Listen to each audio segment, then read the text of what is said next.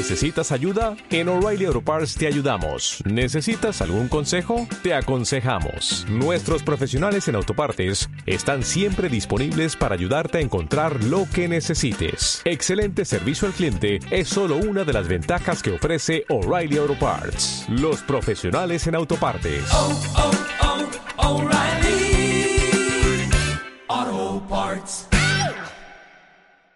Gobierno que se trata de 60 días de congelamiento de precios. Vamos a ver cómo se pone en práctica esto. Ricardo Presenti es tesorero de la Confederación Farmacéutica Argentina.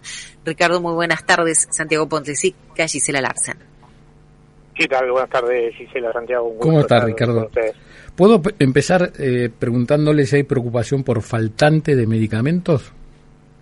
Mira, los faltantes son estacionales eh, y concretamente por este, llevábamos dos años de un montón de patologías crónicas respiratorias básicamente que no se estaban dando y este año la verdad que han superado las prepandemia. Mm. Así que eh, debido a eso sí hay algún faltante, eh, puntualmente de algunas marcas, no así de monodrogas, es decir, la monodroga se va a conseguir el principio activo, pero por ahí no la marca que por ahí está buscando la gente, es decir, que en eso que se asesoren con los farmacéuticos que los van a guiar para poder obtener el mismo medicamento, el mismo principio activo con la misma, digamos, con en otra en otra marca sería la misma presentación. perfecto. Eh, por ahí algún puntual de que algún algún excipiente que está faltando para algún laboratorio, pero bueno, en general es estacional el tema de las faltas por ahora.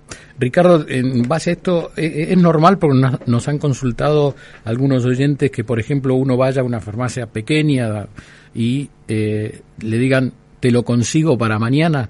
¿Esto es porque el farmacéutico se está cuidando que no se le venza o por un problema de precio? No, no, a veces es una cuestión de que en Argentina tenemos 17.000 diferentes medicamentos. ¿sí? Eh, Australia tiene 9.000, para que te des una idea, no creo que la salud de Australia sea peor a la nuestra. Eh, entonces es imposible que una farmacia chico mediana tenga todo el stock de Mm. marcas, porque obviamente que sí, los médicos que están en la zona o este, hay alguna marca más sugerida en el lugar donde está instalada la farmacia, es probable que salga esa marca y no otra, ¿está bien? Pero puede pasar que haya un médico que recete otra marca y no la encuentre, y nosotros tenemos un, un abastecimiento de droguería eh, en lo que es este, en la ciudad en la ciudad de casi cuatro o cinco veces por día viene la droguería, por eso es que rápidamente el farmacéutico pide la marca o lo que está solicitando el paciente y se lo va a entregar. Te vamos a preguntar con mi compañera Gisela por el tema precios, si no se cruza este problema del dólar con el anuncio ¿eh? del gobierno nacional ¿eh? de este martes 19 de julio, la puesta en marcha del programa de 35% de descuento para todos los me- medicamentos de prescripción a la población con cobertura pública exclusiva. Eh, a ver, en general eh, todos los medicamentos y los laboratorios están pudiendo traer, o ya sea el, medicamento terminado, los principios activos que necesitan o los excipientes, lo pueden traer eh, porque están dentro del plan sustentable del gobierno y están consiguiendo los dólares. También los laboratorios en Argentina exportan mucho, así que tienen un equilibrio que, que de alguna manera también los favorece. Nosotros tenemos una industria nacional muy fuerte, es decir, que toda Latinoamérica está abastecida por laboratorios argentinos. Ah, contanos eso, porque nos gusta dar buenas noticias y dar a conocer estos temas que no conocemos los argentinos. Pensamos que tenemos que traer todo. No, no, no, en Argentina sí, nosotros exportamos los laboratorios más conocidos que son de las cajas Bordeaux, amarilla, que podemos usted conocer.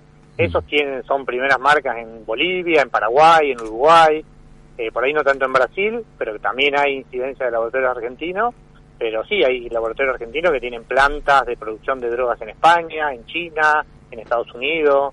No, no, hay es, es- el laboratorio argentino son que venían de familias, hoy ya están la tercera generación eh, y tienen empresas casi multinacionales argentinas. Bueno, esto es una buena noticia, quiere decir que si bien nos puede afectar el precio del dólar, no la prohibición de entrada de eh, insumos.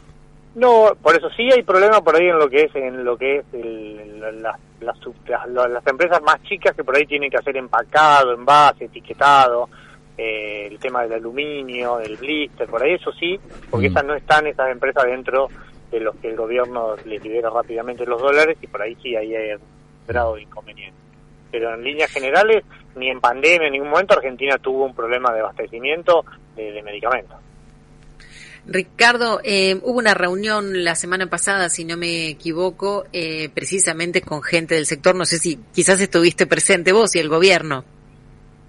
Eh, yo estuve en las previas, no estuve en la, firma final, pero sí se llegó a un acuerdo que por 60 días los laboratorios van a aumentar eh, un punto por debajo de lo que vaya a ser el IPC de los próximos 60 días, como para acompañar.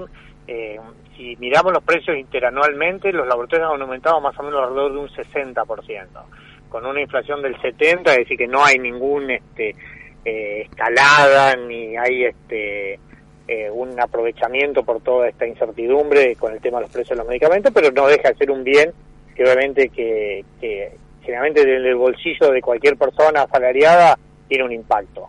Eh, de ahí eh, lo que se pactó con el gobierno es hacer un plan de precios de pacientes cuidados, donde se le va a hacer un 35% de descuento eh, a aquellos pacientes que no tengan ningún tipo de cobertura.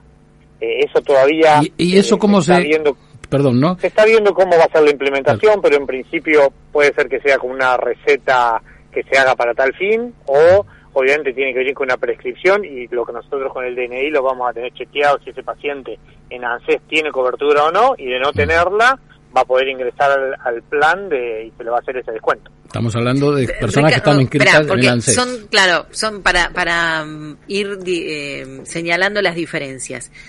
Primero estamos hablando de un congelamiento de precios. Eso es para todo el mundo el congelamiento de precios. El congelamiento es para todo, pero no hay un congelamiento, hay un aumento menor a la inflación. Bien, y esto Es va a ser por aumento 60 de- días. Por 60 días, exactamente. Por 60 días se prometieron los laboratorios, que no somos Sí. la farmacia, yo represento a la farmacia, nosotros no formamos precios, Sí. eh, los laboratorios se comprometieron a no aumentar eh, o aumentar si se quiere hasta un punto por debajo del IPC que se vaya a publicar. Perfecto. Ese es el acuerdo. Y después, además de eso, a las personas que no tengan ni obra social ni prepaga, un descuento. Un descuento de 35% para eh, productos que, que tengan prescripciones y no los de venta libre. eh, y que bueno, ahora se está definiendo cómo va a ser la metodología, si esto va a haber una receta especial, eh, o si se va a venir con la receta, el recetario común del médico, del hospital, o de la salita, o del CAP, donde se haya atendido a esa persona, y nosotros en la farmacia le vamos a hacer el 35% de descuento. ¿Y a partir de cuándo esto? Eso en cuanto se podamos implementarlo, yo creo que el lunes o martes ya va a estar. Eh, es una cuestión Ah, es de- rápido. de poder de poner, claro, los sistemas a punto y de ponernos de acuerdo, obviamente, eh, porque este descuento parte lo pone la farmacia y parte lo ponen los Mm. laboratorios. Entonces ahí lo que no tenemos que poner de acuerdo es cuánto pone cada uno, eh, porque obviamente nosotros somos el eslabón más débil, pero el más este, difícil de negociar con los laboratorios, eh, y también cómo nos pagan los laboratorios, la diferencia que ellos ponen, ¿sí? Ricardo, te tenemos que preguntar, acá los oyentes de este programa son participan muchísimo. Y una señora me pregunta, eh, vos mencionaste la palabra receta, ¿no? Que es para los que necesitamos medicamentos a veces una tortura. ¿Por qué quitaron la receta electrónica, muchas farmacias, que funcionó tan bien en la pandemia? No, no, la receta electrónica es to- totalmente vigente. Lo que se han sacado es algunos financiadores es la posibilidad de enviar una foto, Sí. ¿sí? porque había exceso en los consumos, esa foto se mandaba dos o tres veces, lo retiraban de más de una farmacia, eh, la foto en sí es un problema, eh, más para el tema de los psicotrópicos, entonces obviamente que eso se utilizó en pandemia y ahora se está tratando de dejar de usar, pero no la receta, la receta que es electrónica, firmada digitalmente, y que por ejemplo tiene la mayoría de los afiliados de PAM, y eso se está atendiendo perfectamente. Bueno, sí quería responder a esta señora porque lo vi ayer en la farmacia. Es un link que manda el médico ahora, no es más la foto. Está no, bien. pero si es un link y es un recetario electrónico, eso, eso sí, no hay ningún problema. A menos que el financiador de esa obra social por ahí no lo acepte, pero en general lo están aceptando todos. Perfecto, perfecto. Eh, O sea, lo que lo que no, lo que vi que no aceptaban al lado mío era la foto. ¿eh? Sí, sí, la foto no, porque ya hay. pre- es decir, a nosotros nos han castigado con débitos porque hemos presentado fotos y por ahí el médico no había puesto que era por COVID Ah, eh, y nos han debitado todo eso dinero, entonces nosotros de alguna manera estamos pi- pidiendo primero que las, todavía los que aceptan que el médico escriba, que a ver, eh, con tal de ahorrarse unos, unos pesos, los prepagos, a veces eh, dedican a la farmacia y no le pagan, a pesar que hicimos la dispensa. Eh, entonces, bueno, ahora se está tratando de prolijar un poco. Pero el tema de la foto son los, los financiadores que ya están aceptando. Sí, ahora eh, quiero quiero subrayar esto para los oyentes, porque ayer me sucedió, mi médico me mandó eh, un link, eh, eh, te envío las tus prescripciones con un documento adjunto y en el- al lado mío una persona con una fotografía no le vendieron el, el remedio. Está bueno que aclararlo, me parece, Gisela. ¿Mm? Sí, sí, lo que vos tenías era una receta digital, digamos, una Digital. receta electrónica y eso la farmacia la consulta, la, la, la puede validar y te va a dispensar los medicamentos.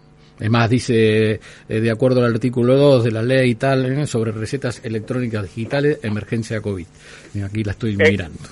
Claro, exactamente. Pero eso, bueno, había no necesidad que todas las recetas lo digan, Mm. era un exceso si estábamos en emergencia, así que... pero No, y sabes que me, me llamó la atención y puedo decirlo porque le va a pasar a, la- a los seguramente a los oyentes que el, el- la, mm, el medicamento está escrito no con la letra del médico. El médico lo único que hace es firmar. ¿Mm? El medicamento está eh, Sí, sí, está como impreso, digamos, impreso. Me Sí, llamó la atención eso. Bueno, para aclarar quizás le sirva a muchos oyentes. Gisela.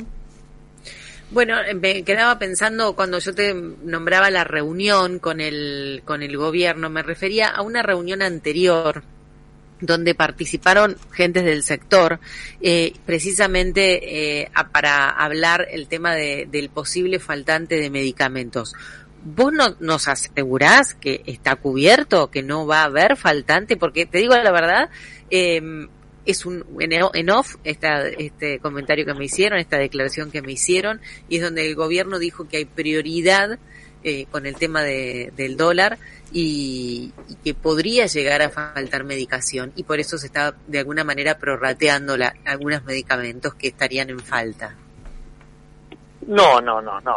Las faltas en este momento son estacionales o porque falta por ahí, no sé, el caso de un aerosol muy famoso que tiene una droga que se llama salbutamol, Sí, necesita un ácido puntual, un ácido puntual que ese sí lo trae una subsidiaria que no le están dando dólar, entonces al no entrar. Pero hay un montón de otras marcas que sí de ese producto hay, entonces no hay problema de abastecimiento, ¿sí? Nadie está, digamos, nosotros estamos abastecidos, de, ya te digo, un montón de veces en el día, así que no tenemos ningún problema de, de, de, de- de- de entregar de nuestro stock porque lo reponemos en el momento. En el momento que nosotros vendemos, estamos reponiendo en las droguerías, así que no, no hay especulación en eso.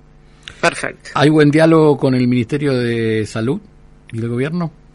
Sí, sí, sí, nosotros tenemos un diálogo perfecto, así que nos seguimos juntando, estamos trabajando en conjunto y es parte de esto que estamos haciendo, es un pedido de ellos. Así que eh, se está trabajando así, en, en totalmente con, en consonancia.